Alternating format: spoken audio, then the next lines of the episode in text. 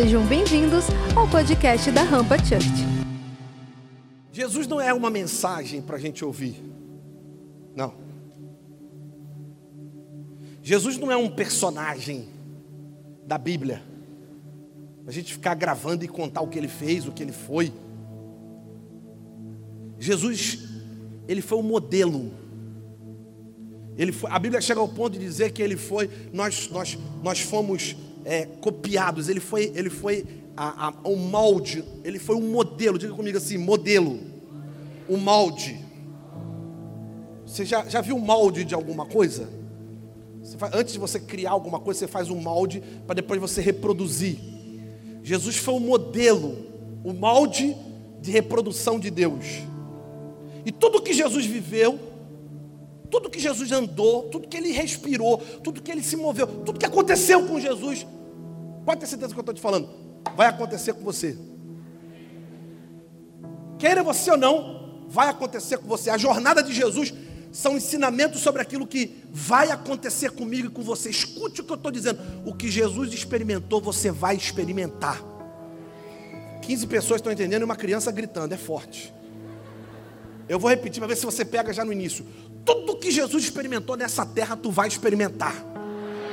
Queira o diabo ou não, queira a circunstância ou não, acredite pessoas da tua casa, da tua família, do teu grupo de, de amizade, não interessa. Você vai viver o que Jesus viveu aqui na terra. Olha para quem está perto de você e diga assim: prepara, fala para ele. Você é um modelo de Jesus na terra. Você acreditando nisso ou não, uma hora você vai ter que acreditar. Essa ficha vai ter que cair. Por onde você anda nessas ruas, é Jesus que está andando em você e através de você. Ei, ei, onde você pisa, é Jesus que está pisando em você e através de você. Ei, Jesus é o modelo perfeito do Pai. E Ele te colocou no molde, meu lindo. É por isso que é difícil, às vezes, aceitar a tua conversão ou o que você está fazendo. Pleno sábado, tu está aqui na igreja, tu ficou crente. Tem gente da tua família que diz assim: você tem que ver, Josileira, agora está com tal de tudo o dia inteiro na igreja. É difícil, ele não entender. Eles não entenderam que você foi jogado no molde. Não, você não entendeu, eu vou repetir. É, pegou, filha? No dia do teu batismo, te jogaram no molde. E ele não sabe, mas quando tu levantou, tu já levantou a imagem e semelhança dele cheio da glória dele, brilhando ele. Quem está comigo aqui, meu Deus? Por isso que não faz sentido não ser como Jesus. Ei. Por isso que você vai ser cobrado quando você não for como ele. Você é sal da terra, luz do mundo. Lembra aquela passagem? Você vai ser cobrado e pisado pelos homens quando você não servir para isso. Você só serve se for para refletir a glória do teu Criador. Vou repetir: tu só serve se for para refletir a glória do teu Criador. Tira essa ideia de que você tem uma ideia muito boa. Meu amigo, a maior ideia foi Deus te jogar nele e te fazer imagem dele. Até o propósito da tua vida não é teu, é segundo o propósito dele. Quem está comigo aqui? Ah, o dia que a gente entender isso, tudo muda. É por isso que a vida de Jesus é recheada de ensinamentos para nós. Repete comigo assim: o que Jesus viveu, eu vou viver. Rápido, vai. Como ele viveu, eu vou viver. Tudo que ele viu, eu vou ver. Porque ele é tudo para mim. E sabe o que é louco? Os apóstolos de Jesus entenderam isso. Por que, que os apóstolos viveram o que viveram e a gente às vezes não vive? Que, que aqueles homens fizeram e, e fluíram daquela forma? Se eram, alguns eram até piores do que eu e você. Tem gente que olha para Pedro e diz assim, gente, mas que homem, homem teimoso. Como é que pode? Tem gente que olha para João, gente que homem meloso. A gente, a gente às vezes olha para a vida dos apóstolos assim, gente, eu não faria isso jamais se eu andasse com ele. E olha o que eles viveram, olha o que eles experimentaram. Eles atravessaram prisões, mas eles curaram os enfermos, eles operaram milagres poderosos, tudo no poder do nome de Jesus. Isso para nós, essa é a nossa realidade. Ei, o sobrenatural é o seu natural. Eu vou repetir, tá? O sobrenatural é o seu natural. Tem gente da tua família que não vai entender isso jamais. O sobrenatural é natural para você. Porque você não é desse mundo. Você não foi um projeto do teu pai e da tua mãe. É por isso que nenhuma rejeição de alguém dessa terra pode te parar. Porque você não foi um projeto da tua mãe que nunca te quis, nem um projeto do teu pai que nunca te quis. Você nasceu de Deus, tu é um projeto de Deus.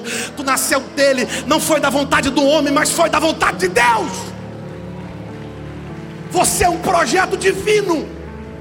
No céu, você foi desenhado, você foi desejado. Do jeito que você é. Às vezes eu não aceitava muito meu nariz, até que eu entendi isso. Eu falei, é Deus que desenhou esse treco. Você sabe que é louco isso? Porque todo mundo me chamava de narigudo na minha infância, seu narigudo. Eu tinha uma rejeição, uma praga de uma rejeição com o meu nariz, porque ele realmente é diferente. Ele não é grande, ele é diferente. Você acredita que quando Mariana me conheceu, eu perguntei para ela assim: o que, que você, assim, você chamou mais a atenção? Ah, eu acho teu nariz lindo. Pastor, quem é a Mariana? Minha esposa, meu lindo. Preste atenção, aquilo que as pessoas mais julgam de ruim em você faz parte de algo poderoso que você não faz ideia. Quantas vezes a pessoa falava assim, você brinca demais? E é exatamente por causa disso que pessoas prestam atenção no que eu prego. Ah, você é muito meu amigo, você não está entendendo. Tem qualidades que Deus colocou em você, que você não entende muito hoje. Tem gente que não entende, mas vai ser através disso que Deus vai paralisar o Brasil para ouvir o que você tem para falar. Pega essa aqui, levanta a tua mão e receba o que eu vou dizer para você. O que estão tentando parar você, o que estão tentando fazer você desanimar, tem a ver com o teu propósito. Alguém levante a mão e receba essa palavra aqui. Sobrenatural, naturalmente. Agora, eu não quero ser parte de uma geração onde Jesus é só um personagem de um livro. Eu não quero ser parte de uma geração onde Jesus é alguém para a gente ficar estudando. Vamos estudar Jesus. Tentar. Será que Jesus era barbudo? Será que ele era louro? Será que ele era moreno? Uma coisa do deserto? Eu não quero ser parte de uma geração onde Jesus é uma coisa para a gente ficar estudando. Eu quero ser parte de uma geração onde Jesus é um modelo a ser seguido. Olha para o teu vizinho e diga assim: Jesus é teu modelo. Homem nenhum nessa terra é modelo para você. O homem, o homem mais poderoso que pisou nessa terra, que é o teu referencial, tem nome, é Jesus de Nazaré. Alguém diga amém por isso aqui. Jesus é um modelo. Tudo que ele fez, tudo que viveu, é referência para mim. Eu posso viver, eu posso ser. E aí fica claro isso em todos os momentos em que Jesus está discipulando, encorajando cada um daqueles discípulos. Na grande comissão, por exemplo, Jesus não convidou homens para fazer, para ver o que ele fazia. Escute isso aqui. Jesus não convidou pessoas para verem o que ele fazia. Jesus fez discípulos para serem como ele era. Pega isso aqui, moçada, em nome de Jesus, que dá tempo. Vou repetir: Jesus não convidou homens para ver o que ele fazia. Jesus fez discípulos para serem como ele era. Isso é claro quando você vê Jesus chamando eles dizendo: Vem, agora faz, agora vai você. Aí eles voltam empolgados, ele calma. A vida de Jesus é um reflexo daquilo que a gente pode viver, daquilo que a gente pode esperar ser e experimentar todos os dias da nossa vida. Agora veja que incrível o início da vida de Jesus, eu, tô, eu vou falar sobre isso hoje aqui, porque talvez 60% de quem está aqui ainda está no início. Quantos aqui tem menos de 20 anos? Levanta a mão. Viu? Quantos aqui tem de 20 a 30 anos? Levanta a mão. Quantos aqui não tem idade nenhuma? Levante, estou brincando. Meu filho, até os teus 30 anos, pode ouvir o que eu estou te dizendo. A maioria das pessoas que eu conheço que impactaram esse país começaram depois dos 30. Não, você não pegou, Gavalé. Lá pegou. Cadê a crente pentecostal que está ali? Disseram que eu não posso ir para aí, mas eu vou. Eu vou aí, atrás de você, minha filha. Olha para teu vizinho e diga assim: Eu nem comecei. Fala para ele. Fala para quem está perto de você. Diga: Eu nem comecei. Eu nem comecei. A hora que eu começar, você vai ouvir o que Deus está fazendo. Eu, por exemplo, comecei a acontecer as coisas comigo depois dos 30. Engraçado que Jesus também foi depois dos 30. Agora se coloca no lugar de Jesus, imagina Jesus. Desde quanto tempo que Jesus é, sabe quem ele é? Fala para mim. Desde quando? Quantos anos você tem? É. Quantos você tem? Hã? Você consegue falar? Hã? Onze. Aí, onze. Quantos você tem? Hã? Gente, é para fora que fala assim, ó. Onze. E é louco porque eu não sabia a idade delas, mas Jesus, com 12 anos, Jesus já estava dando lambada em marmanjo. Com 12 anos, Jesus foi pego dentro da sinagoga dando lambada em crente marmanjo. Gente que achava que sabia das escrituras e não sabia nada. Todo mundo estava impressionado com aquele menino de 12 anos. 12 anos. Desde sempre Jesus sabia quem ele era. O problema de Jesus não foi descobrir o propósito, o problema de Jesus foi carregar o propósito. Vou repetir, hein? Pegou, irmã? Ela participa, eu gosto dela. O problema, aí a, a, tua geração fica assim, ah, eu preciso descobrir meu propósito. Tu já sabe porque você nasceu. Isso é mentira do diabo. Escuta o que eu estou dizendo para você, essa geração de, ai, seja vulnerável. Que maneira seja vulnerável, rapaz? Tu é filho do tu é herdeiro de Deus, tu é filho de Deus, tu é herdeiro com Cristo. Não mostra a tua vulnerabilidade. Vou, vou, pro Para com essa coisa. Ah, eu sou vulnerável, eu não tenho medo de ser vulnerável. Vai para você ver. Tomar a lambada do inferno, sabe por quê? Não te mostres fraco no dia da tua angústia. Senão a tua força será pequena, diz o sábio. É na fraqueza que eu sou forte. É quando eu penso que eu sou fraco, que o poder de Deus se aperfeiçoa na minha fraqueza. E aí Ele me levanta, eu nunca estou fraco. Não cai nessa lábia dessa geração perdida que você está vivendo, não. Você viu o que aquela menina lá dos Estados Unidos fez? Aquela a mulher, um ícone da ginástica americana, um fenômeno da história. Você viu o que ela fez agora? Ela, ai, eu não vou, eu não vou competir porque eu, eu, eu não me sinto capaz, não estou bem. Quem foi o inferno que mentiu para ela? Na última Olimpíada, ela só bateu todos os recordes, mais nada. Olha como é que as coisas estão mudando. Hã? Como que um atleta que foi treinado para ser um campeão tem medo de competir? Praga do inferno. Escuta o que eu estou dizendo. Tu já sabe porque você nasceu.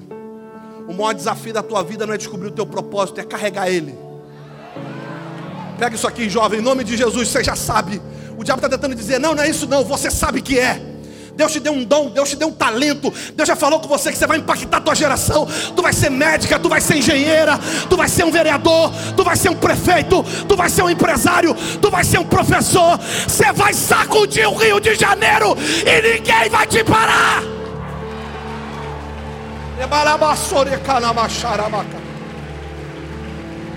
Não deixa essa mentira do inferno entrar na tua alma. Jesus tem 12 anos já sabe, o bichinho já está assim, ó. Eu fico imaginando Jesus com 12, já doido para fazer uma coisa, não pode. Olha Jesus com 15, passando no frente do morto, dizendo: vai, vai levantar. Está vendo como é que carregar um propósito é muito mais difícil? Hã? Quem está comigo aqui? Jesus está com 15 anos, passar na frente do velório e diz assim: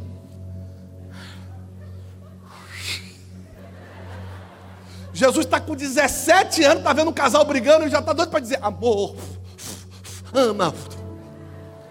Porque ele tem um poder dentro dele, já sabe quem ele é. 20 anos, imagina Jesus com 20 anos, vou abrir um site. Agora vai, vou abrir uma conta no YouTube. Não pode. 22, 23, 24. Percebe, carregar o propósito é terrível. É o que deixa você doido, que você fala assim, que hora que vai explodir esse negócio? Carregar um propósito é igual ser uma Coca-Cola quente, doido para explodir. Se te sacudir num culto, você, ah, ah, ah, eu vou. Não é assim? Quem já sentiu assim? Né? Vem uma conferência dessa aqui, sai daqui dizendo, ah, eu vou. Aduguem. Todo mundo que vê na rua já quer profetizar, né? É. Eu lembro as conferências que eu ia, assim, Joel, Joel. Eu, quando eu era solteiro, assim, eu ficava doido, cara. Eu parava carro no sinal e dizia: abre agora em nome de Jesus. Tá rindo porque já fez isso. Não é, não é louco? A gente sai como? Porque a gente já tem aquele negócio dentro da gente. A gente fica. Grande desafio da vida é saber a hora. O que fazer, a gente já sabe. Não tem capeta nessa terra que vai impedir você de viver. Não deixa o diabo te enganar. Não deixa o diabo botar dúvida na tua alma, na tua mente. Jesus já sabe quem é. Então Jesus está aqui, ó, 18, 20, 22, 23. E aí ele faz isso. Jesus vai começar o ministério, 30. Olha que doido. Ele vai começar o ministério. Onde que Jesus começou o ministério dele? Fala para mim, onde é que foi? Hã? Hã? Irmã, em nome de Jesus, onde Jesus começou o ministério dele? Vai, fala. Não foi no casamento. Tá vendo como é que a gente gosta de festa? A gente é crente. Nós não pode ver uma festa que a gente quer ir, né? Já vê a coxinha, o risólio. Jesus começou o ministério dele, não foi no casamento. Jesus começou de ver, valendo, tá valendo, hein? Psh, gravando, vai aonde? No deserto. É, percebe como é que a nossa geração gosta de farra, de, de brilho, de, de estética, de entendeu? Onde, onde é que tem gente? Jesus começou no lugar onde tinha ninguém. Ei. Aí vou começar o ministério. Já tem conta no Instagram do ministério. Confusão, gente. Não é verdade? Já tem loja de roupa. Eu Jesus vai começar. Jesus valendo, pode ir, partiu. Deserto. Senhor, deixa eu falar uma coisa para o Senhor. E sabe o que é doido, Vi? A Bíblia diz assim, ó, ó, João, Lucas capítulo 4. Olha o texto, bicho. Lucas capítulo 4, versículo 1. Jesus, bota na tela aqui se puder, Lucas 4, 1. Em algum lugar, para o pessoal ver que eu não estou forçando. Não pode forçar. Jesus, cheio do Espírito Santo. Ah, não. Voltou do Jordão e foi levado pelo Espírito ao deserto. Cheio do Espírito Santo. Quem diria que você vai ser cheio do Espírito e vai para o deserto? Olha, eu vou te encher. A gente, rapaz, eu nunca tive tão cheio. Prepare-se para o deserto. Prepare-se para uma temporada incrível. E aí vem o deserto. Chegou no deserto, olha o que acontece, irmão. Quem está comigo aqui está me acompanhando?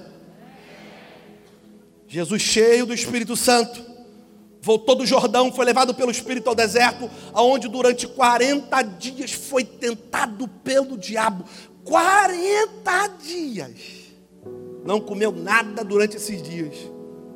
E ao fim deles teve fome. Eu vou começar a liberar umas palavras aqui, tu recebe se quiser. Olha que louco. Tudo que Jesus viveu, tu vai viver. Repete comigo: o que ele viveu, eu vou viver. O que ele passou, eu vou passar. Repete comigo: diga, o que ele viveu, eu vou viver. Quem concorda com isso aqui, diga amém. Jesus está no deserto. Pega isso aqui, que isso aqui tua vida vai mudar agora. Tem gente que vai entender um monte de coisa, a ficha vai cair agora. Ó. Jesus está no deserto. Foi levado pelo Espírito Santo, está cheio. Está cheio, irmão. Cheio. 40 dias na quebrada. De manhã, de tarde, de noite. Pressão, não come nada. O homem está ligado. Jesus está no deserto sendo tentado por quem? Por quem? Por quem?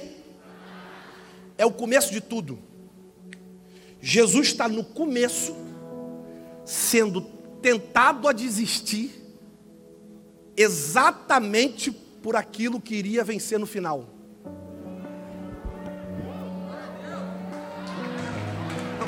Pé, pé, pé, Segura que tem gente que ainda está pegando.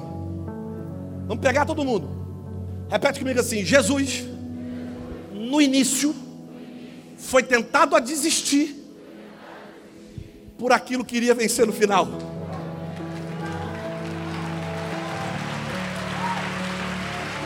Eu preciso que você me ajude a pregar. Olha para quem está perto de você. Você está entendendo? Diga para ele, diga, você está entendendo? Por que, que você está passando por aquilo? Você está entendendo por que está acontecendo aquilo na tua casa? Você está entendendo por que, que falta dinheiro? Porque tu vai ser próspero, tu vai mudar a história da tua casa, tu vai mudar a história da tua família. Você está entendendo por que, que o diabo quer tocar na tua casa? Porque através de você, famílias serão transformadas.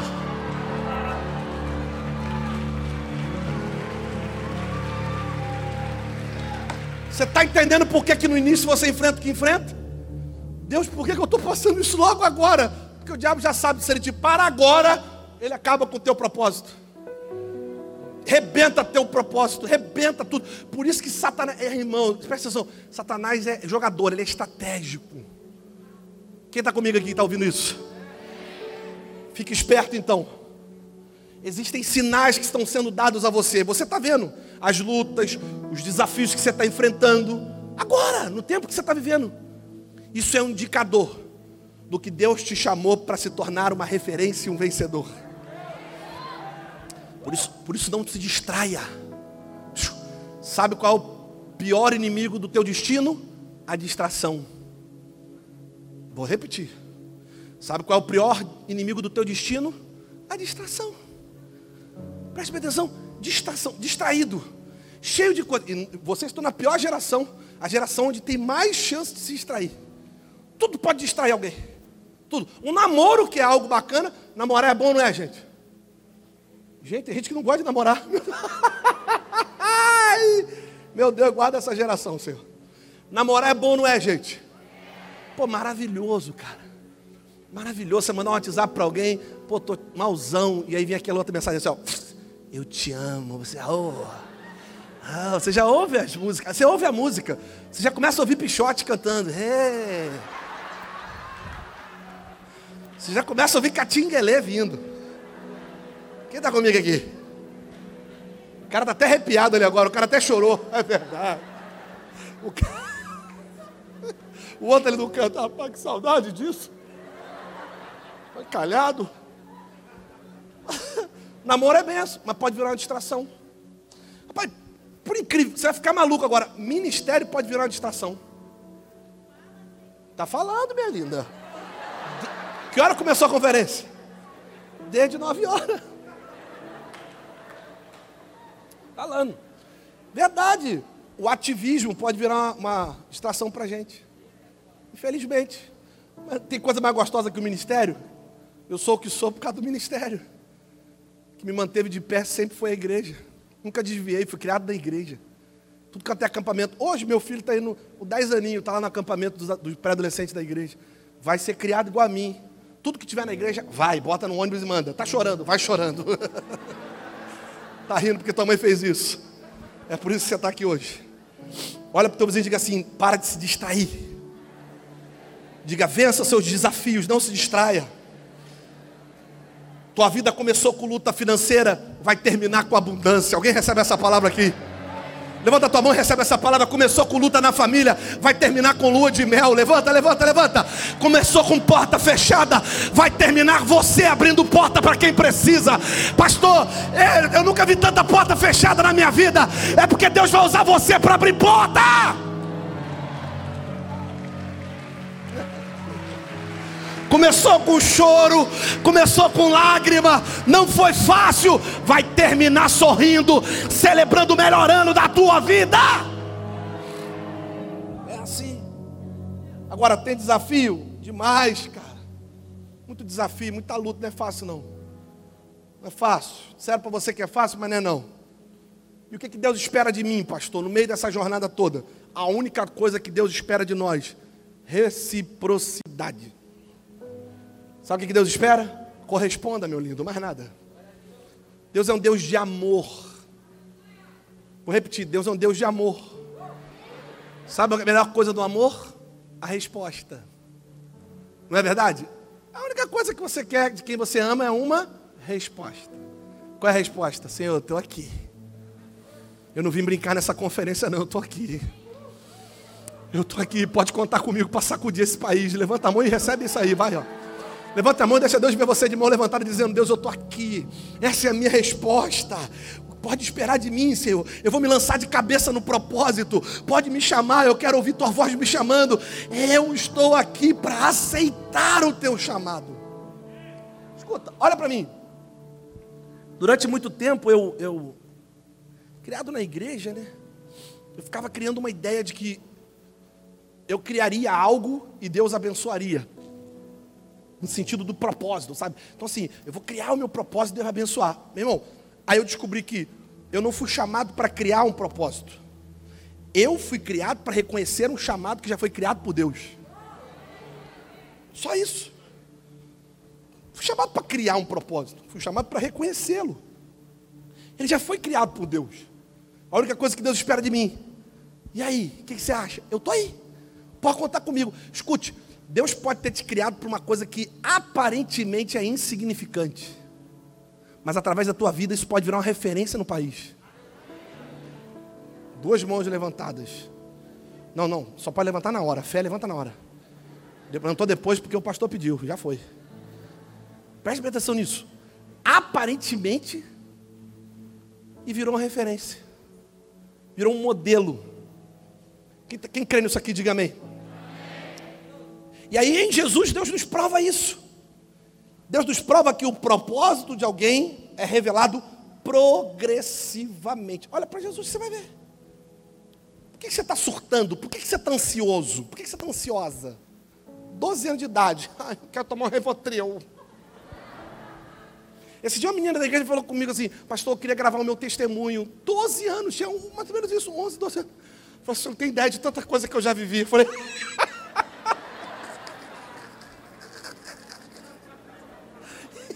é brabo, né? É tremendo. Falei, amém, pode, a gente não pode subestimar a história de ninguém, né? Cada um tem uma história. Mas eu falei, olha como é que a geração está indo. Eu, eu jamais teria coragem de falar isso para meu pastor quando era novo. Eu tinha até vergonha. Falei, caramba, mano. Começando agora. Tanta coisa para viver. O propósito da nossa vida é progressivo. É um passo cada vez. Quem joga videogame aqui? Quem já jogou videogame? Meu lindo, deixa eu te falar. É uma fase de cada vez. E cada fase tem um inimigo para vencer. Lá no final tem um Robotnik. Hã? Tem umas que são quase impossíveis, né? Por isso que não pode ser na força do teu braço. As fases que parecem impossíveis, você não vai lutar. Deus vai lutar por você. Aquelas que você não tiver força. Aquelas que você disser assim, Deus, eu eu fiz o que eu podia fazer. Ele vai dizer, agora vem, deixa eu fazer na tua vida. Uma fase de cada vez passe cada vez progressivo. 12, 13, 15, 20. Cada, eu, eu achava que terminar o namoro era o meu maior inimigo. Até que eu terminei um, o único que eu tive e conheci a Mariana. Eu falei, gente, foi a maior vitória da minha vida. Tem gente que já está assim dizendo, Deus acabou de falar comigo, meu Deus do céu. Eu falava assim, gente, será que tem alguma coisa? Eu terminei um namoro e falei, será que tem alguma coisa pior do que isso, Senhor? Está rindo porque. Tem gente que está querendo rir, mas está falando assim, vamos descobrir. É, são fases. Aí depois você passa, aí você conhece o Mastercard, você fala, tem um inimigo maior. Aí tu conhece o Visa, sabe? Quando eles começam a te ligar todo dia e dizer assim, tem que pagar. Quem está comigo aqui?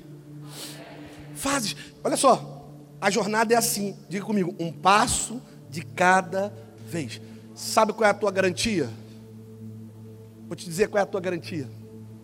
A garantia do nosso sucesso não é a pressa por saber o que fazer. A garantia do nosso sucesso é a certeza de que Deus sabe o que está fazendo. Não tenha pressa. Hã? Fique em paz. Pressa para saber o que vai acontecer. Senhor, ai Senhor, ai, eu estou com toda, ansiedade, tanto desespero pressa por saber o que vai acontecer, isso não garante a tua vitória. Você só vai ficar antecipando algo que você não deveria. Qual é a garantia da nossa vitória? Não é pressa por saber qual é o próximo passo. A garantia da nossa vitória é a convicção de que Deus sabe o que está fazendo. Minha vida está na mão dele. Tem mais alguém aqui? Minha vida está na mão dele. Levante a sua mão e diga: Minha vida está na mão dele. Minha casa está na mão dele. Meu futuro está na mão dele. Por favor, gente, vamos lá. Levanta essas duas mãos e diga: Deus, me pega no teu colo. Me traz descanso hoje aqui. Me traz convicção. Me traz certeza. Tu és tudo que eu tenho. Tu não é a minha última resposta. Tu é a minha única resposta.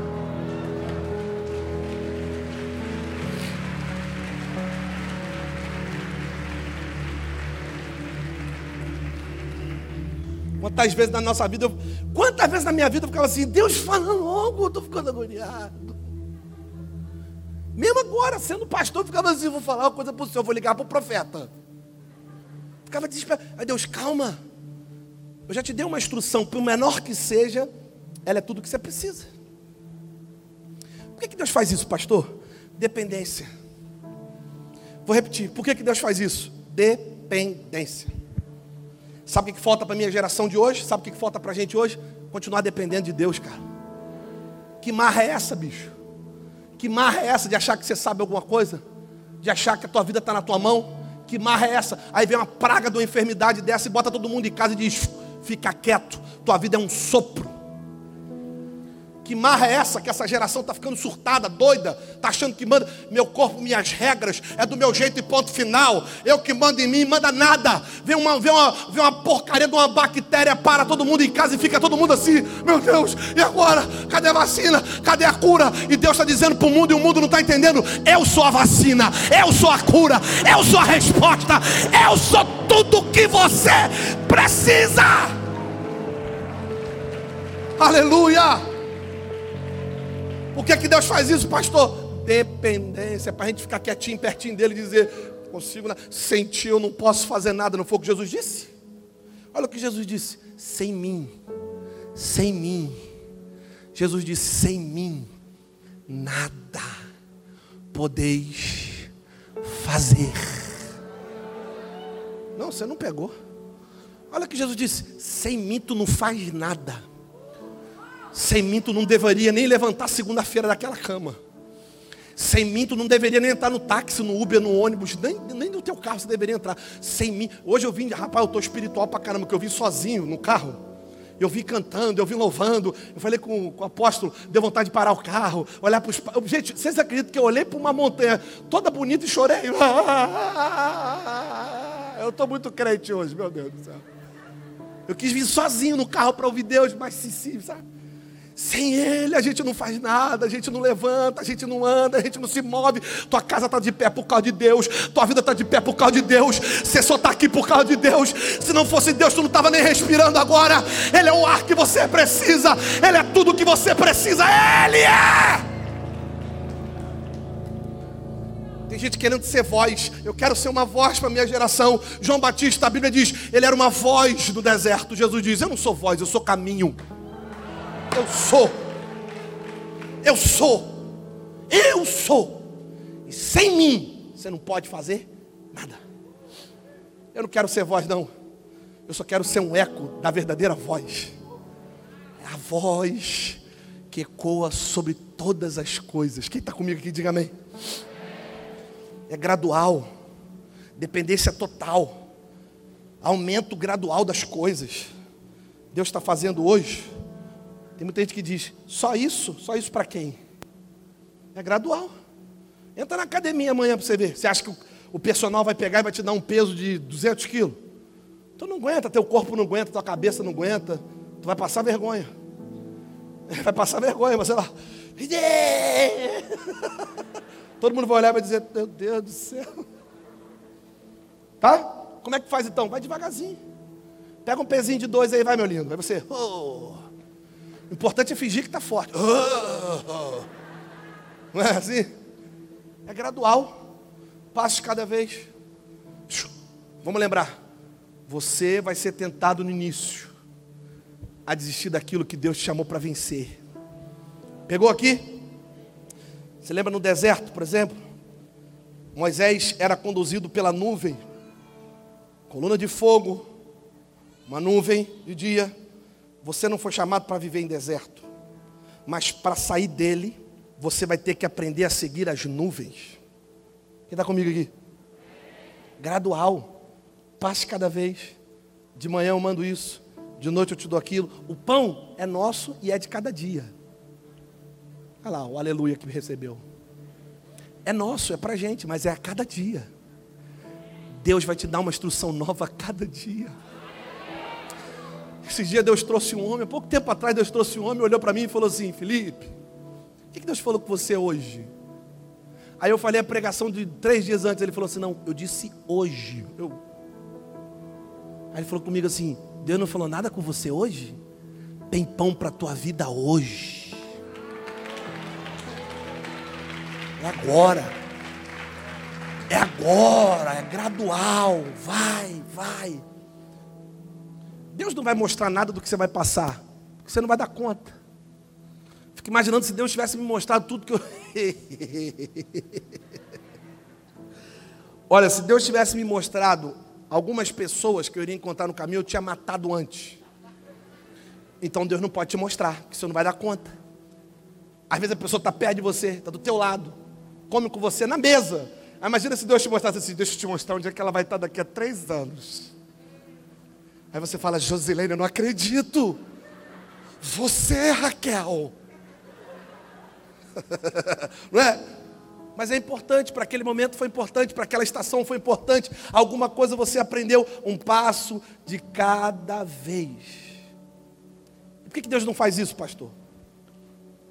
O que você passa não importa tanto para o mundo espiritual, mas o que você pensa.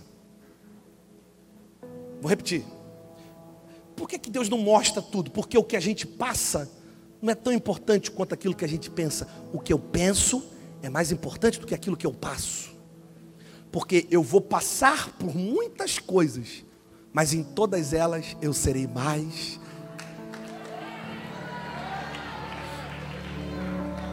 Por isso que Deus trabalha a nossa mente, não aquilo que a gente está passando. Deus está trabalhando aqui, ó. Deus está trabalhando aqui. Fique atento. Nesses dias, fique atento ao que Deus está fazendo. Fique atento àquilo que Deus está falando com você, às instruções, às circunstâncias que você está passando. Fique atento. A segunda coisa que Jesus fez. Aí, já, eu tenho mais duas coisas para falar e meu tempo já acabou.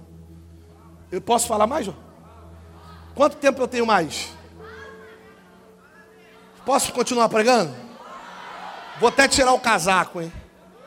Não, vou ficar com o casaco que eu comprei ele para vir aqui.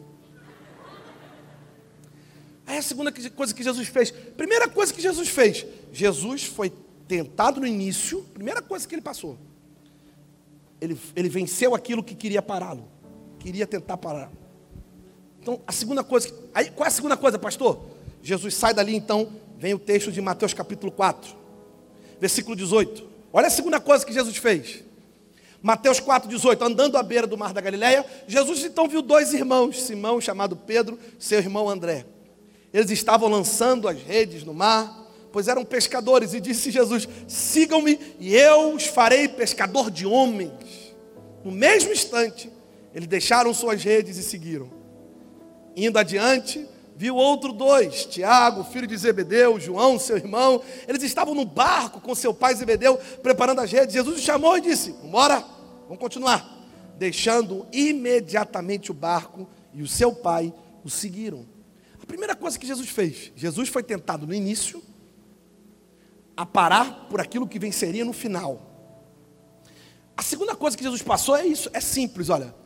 Jesus escolheu, ele se uniu a pessoas que iriam participar com ele na construção do propósito.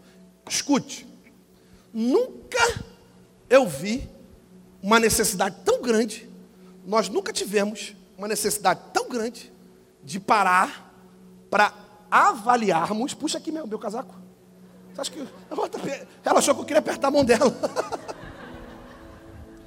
Nunca teve tanta necessidade de parar para avaliarmos com quem nós estamos construindo a nossa vida e o nosso propósito. Você tem, você acha realmente que Deus vai te dar algo grande ao lado de pessoas tão pequenas? Você quer me convencer de que Deus ama todos, pastor. Deus quer que eu ande com todos. Quem disse isso para você? Se Deus quisesse que você andasse com todos, Ele não escolheria só 12 para andar com Ele. Ele escolheria todos. Tá, eu vou pregar para quem está aqui. Eu vou pregar para quem está aqui. Olha para teu vizinho e diga assim: nem todo mundo pode andar com você. Fala para ele. Fala para ele, porque você é diferente. O negócio com você é diferente. Deus te chamou para ser diferente. Não adianta, ainda que eles não entendam, você é diferente. Nem todo mundo pode andar com você. E ponto final. Ó oh, querido, decide o que você quer ser, meu lindo. Você quer ser aprovado por Deus ou você quer ser reconhecido por todos? Bora. Essa é minha, hein? Bota meu nome aí. O problema da, da, nossa geração é essa. A gente não quer ser aprovado por Deus, a gente quer ser reconhecido por todo mundo. Então é por isso que a gente joga o jogo de todo mundo. É por isso que a gente quer agradar todo mundo.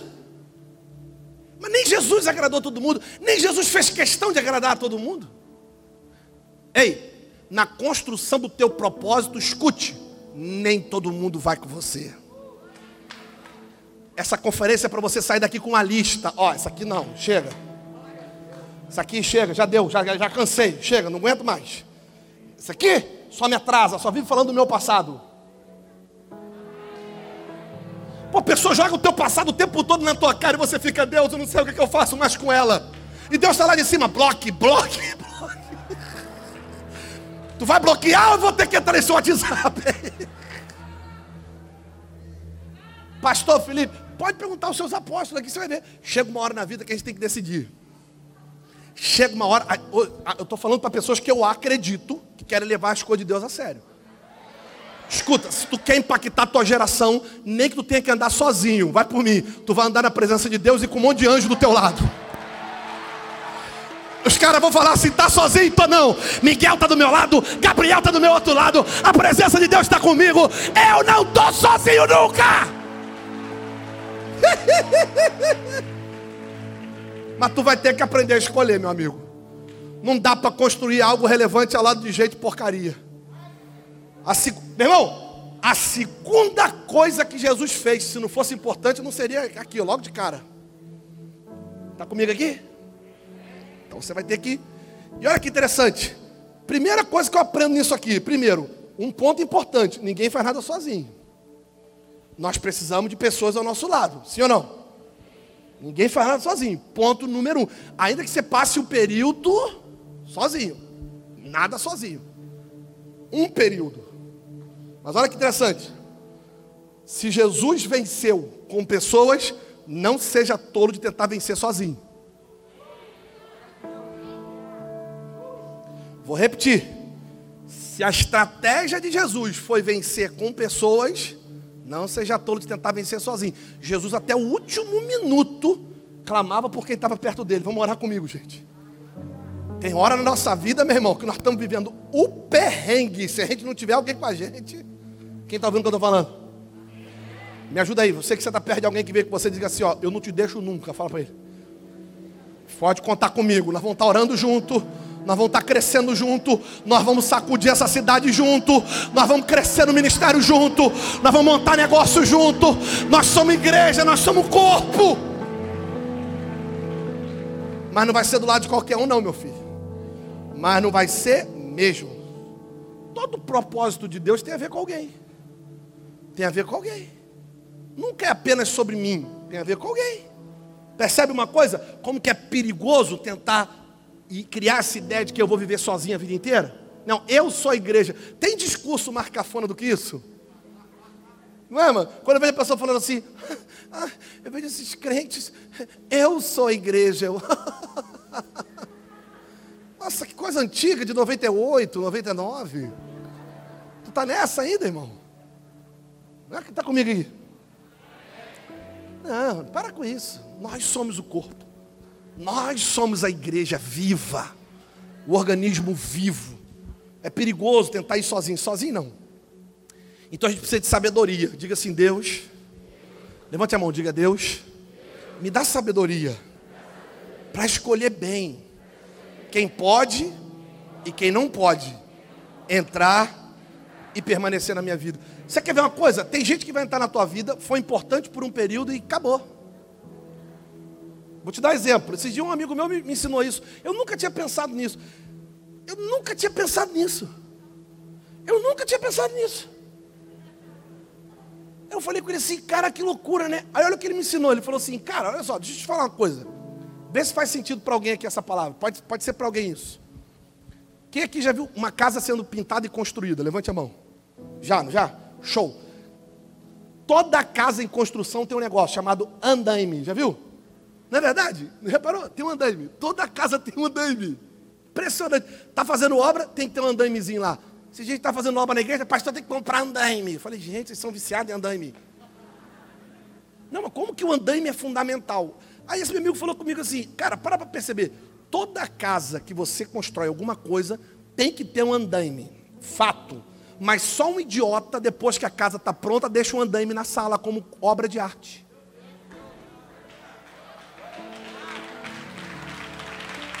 Minha pergunta para você, segura. Andaime é importante ou não é? Mas ele é importante sempre? Mas para um momento da tua vida. Tem gente que é importante para você, mas é só para um momento da tua vida. Bate na mão do seu vizinho e diga assim: entendeu, né? Entendeu, né? É só por um momento, meu lindo. Pastor, estou precisando fazer uma reforma. Chama o andaime de novo. é andaime. Pegou? Eu nunca tinha pensado, falei, sim, a minha ficha caiu.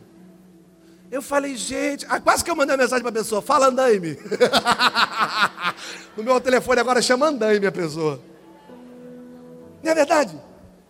Porque relacionamentos são coisas perigosas. Você quer uma coisa? Por que que.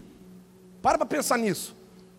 Por que, que a segunda coisa que Jesus fez importante na vida dele, a primeira foi vencer no início, né? Ou seja, ele foi tentado no início a desistir daquilo que queria vencer no final. Primeiro. A segunda. A segunda coisa que Jesus fez foi escolher quem caminharia com ele. Olha como é que relacionamento é importante. E tem gente que está assim, pastor, essa é minha amiga, Josicaia.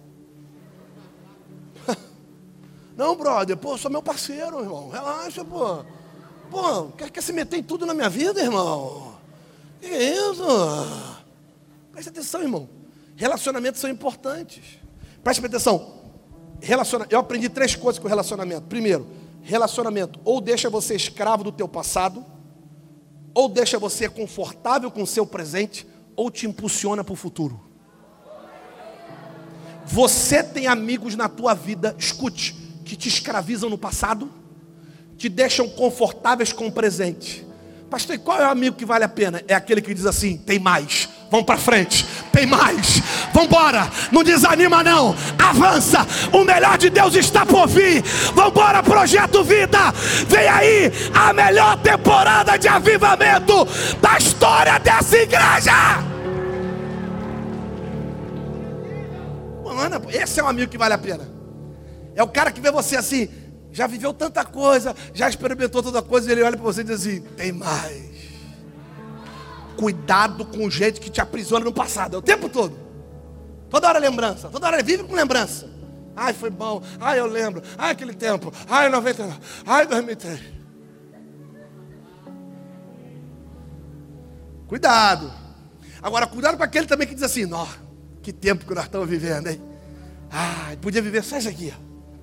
Ah, cuidado com esse aí também. Esse aí te deixa confortável com o presente. Esse aí faz você achar que pronto, você não cresce mais.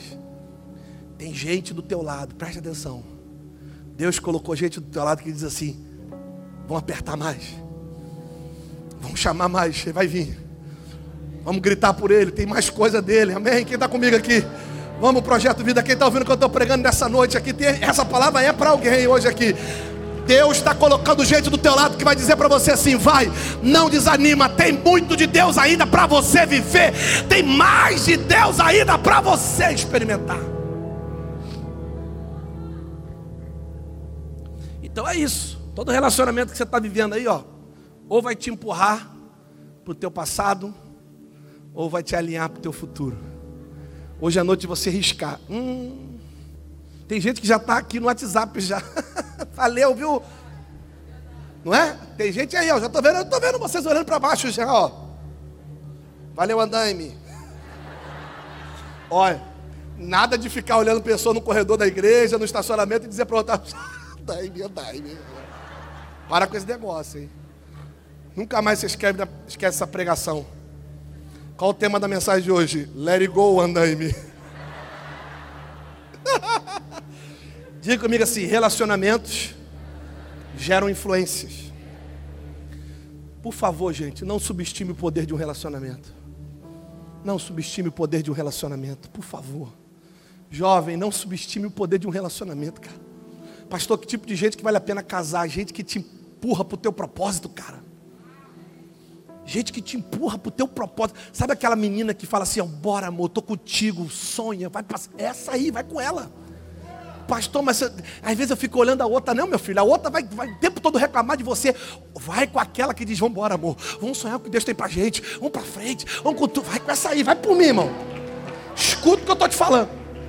Pastor, que tipo de cara que te empurra para o teu propósito? Vai por mim, moça. Vai por mim. Relacionamentos não podem ser subestimados. Se fosse algo qualquer, Jesus não faria isso logo de cara. Deixa eu escolher quem vai comigo. Vai comigo, vai comigo, vai comigo, vai comigo.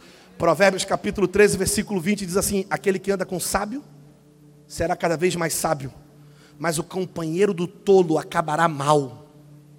Provérbios 9, 10 diz assim: O temor do Senhor é o princípio da sabedoria, e o conhecimento do santo é o entendimento. Sabe qual é o propósito da sabedoria? Anote sempre para você não esquecer: o propósito da sabedoria é, além de te aproximar de Deus, é de te afastar de gente errada. Um homem sábio, ele se aproxima de Deus e se afasta das pessoas erradas. Escute o que eu estou dizendo: quando você se afastar das pessoas erradas, as pessoas certas vão chegar. Hum? Hum? Quando você se afasta de quem te atrasa, você acelera. Essa foi para ela ali, ó. ela até fez, ai. Repete comigo, diga assim: quando eu me afasto, bem, quando eu me afasto de quem me atrasa, eu acelero. Está preparado para acelerar? Quem está comigo aqui? Vamos lá, vamos lá, rampa, vem comigo, rampa. Vamos, jovem, vamos, levanta a mão e diga: Eu vou acelerar. Sai da minha vida peso, sai da minha vida atraso. Eu vou acelerar.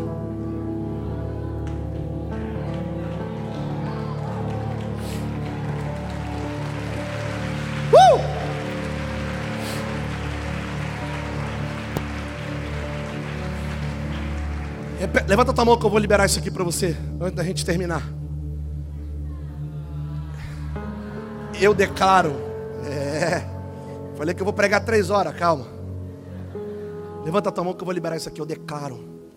Deus vai colocar gente que quer somar no mesmo propósito que Deus colocou no teu coração. Ei, ainda em 2021 você vai conhecer gente que está somando no teu propósito. Gente que Deus vai, olha, pega essa palavra aqui, ei. Deus vai colocar gente que vai destravar teu destino, gente que vai tocar a tua vida, vai chegar até você, vai te abençoar, vai prosperar você, vai começar a evoluir, você vai começar a acelerar. Deus vai tirar peso, tanto peso que você carregou até hoje.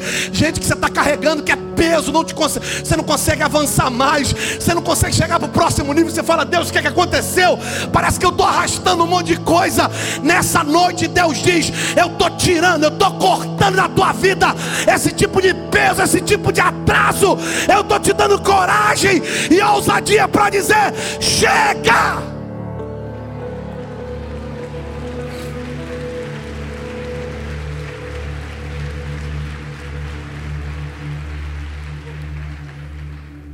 Jesus não se juntava com pessoas, Jesus se unia com propósitos. É diferente. Unidade é diferente de ajuntamento, vocês sabem disso, vocês não são bobos. Não se iluda com tanto de gente que você tem perto de você. Está cheio de gente perto de você que não tem unidade nenhuma contigo. Unidade é uma coisa, ajuntamento é outra. No ajuntamento você ministra. Pastor, então eu não vou poder ministrar para as pessoas. Eu não vou poder estar com as pessoas. Vai, mas não esquece. No ajuntamento você ministra. Você quer ver uma coisa? Qualquer tipo de gente andava com Jesus, sim ou não? Sim ou não? Fala a verdade. Nós conhecemos um pouquinho de Bíblia. Jesus sentava com qualquer um, sim ou não? Mas qualquer um não levantava do mesmo jeito.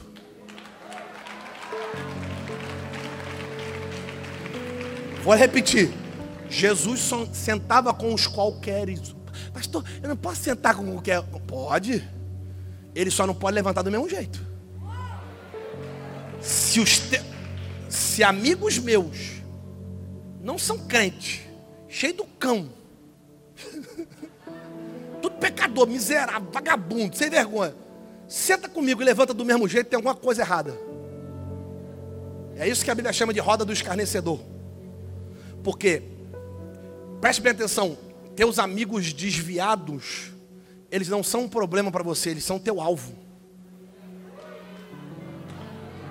Tudo muda quando você enxerga isso.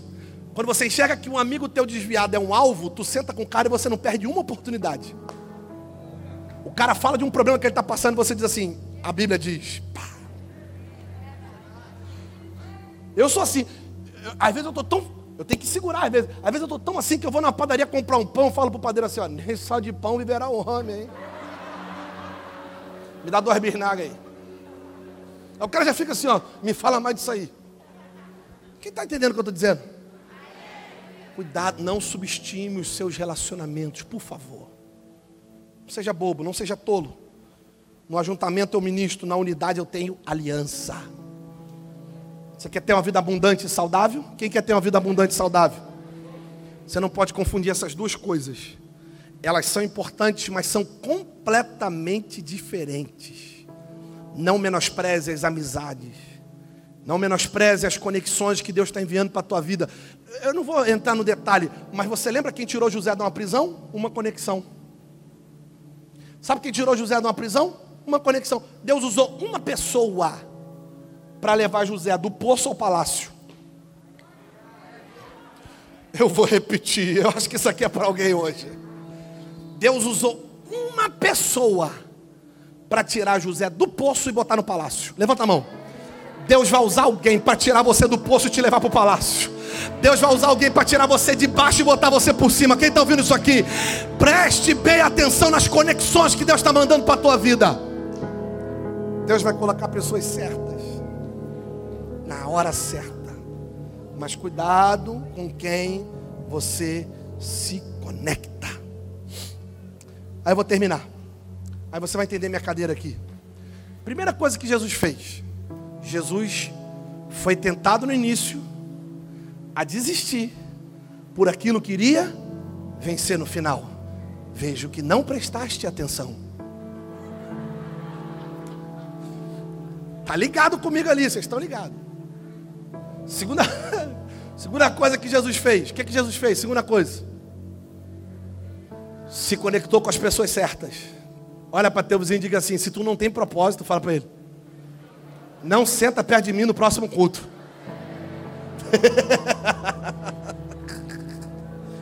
Só quero perto de mim quem está ligado. Sim ou não? Tem que estar tá ligado. Pastor, por que você está assim? Eu estou grávido de um propósito. Eu fico assim o tempo todo, Senhor, eu estou grávido. É um propósito divino. Mas Jesus fez outra coisa. Olha que incrível. Mateus 4, Lucas 4. Aí no versículo 16 a Bíblia diz assim: Lucas 4, 16. A terceira coisa que Jesus fez. Ele foi para Nazaré, onde foi criado. Era o dia de sábado, e ele entrou na sinagoga. E o texto diz assim: como era de costume. Percebe os detalhes do texto. Jesus não vai fazer nada de que ele não já não faça sempre.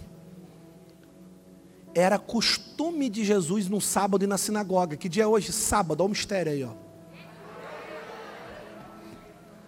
Agora que eu me liguei, hoje é sábado. Eu vou marchar aqui igual Eliel. Hoje é sábado. Ele ia sempre no sábado. Até então não tem nada demais. Aí o texto diz assim: é a terceira coisa que Jesus faz, hein? Presta atenção. Então, ele se levantou para ler. Foi entregue a ele o livro do profeta Isaías. E abriu. Encontrou o lugar onde estava escrito: O Espírito do Senhor está sobre mim. Uh! Porque Ele me ungiu para pregar as boas novas aos pobres ele me enviou a proclamar liberdade aos presos e a restauração da vista aos cegos, para libertar os oprimidos e proclamar o ano da graça do Senhor. Uh, glória, eu estou todo arrepiado. No sábado ele pega o livro, terceira coisa que ele faz, ele declara esse, esse texto, essa passagem. E aí a Bíblia diz então que ele fecha o livro, ele devolve ao assistente e ele faz algo que ninguém tinha feito. A Bíblia diz que ele se assenta. Irmão, quando ele se assenta, alguma coisa começou a acontecer naquela sinagoga. Uh! Começou um barulho, um burburinho na sinagoga. Ele não, ele não fez isso. Ele não pode ter feito isso. Ele não poderia ter sentado naquela cadeira. Aquela não é a cadeira do Messias?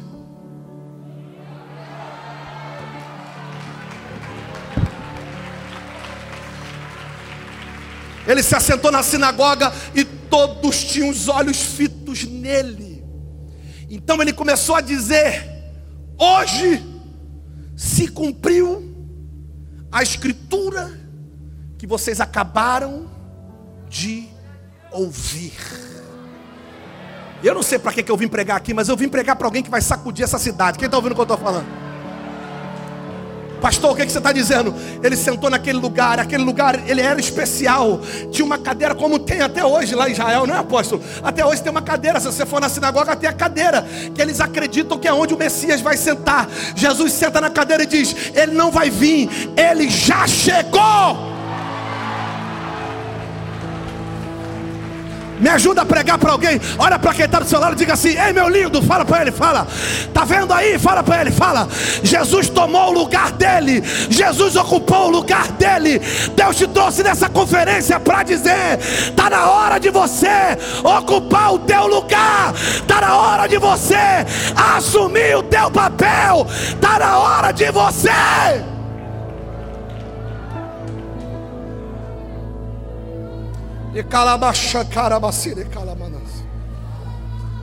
Deus está chamando alguém, está dizendo que hora que você vai sentar na cadeira que é tua, que hora que você vai assumir o ministério que é teu. Está esperando o que para dizer para Deus: chega de brincar, chega de ficar uma hora eu vou, quando eu terminar a faculdade eu vou, quando eu terminar isso eu vou, quando eu acabar com aquilo eu vou. Deus está dizendo: a hora é agora, você só tem o dia de hoje para viver, o dia é hoje. Eu estou chamando uma geração para agora.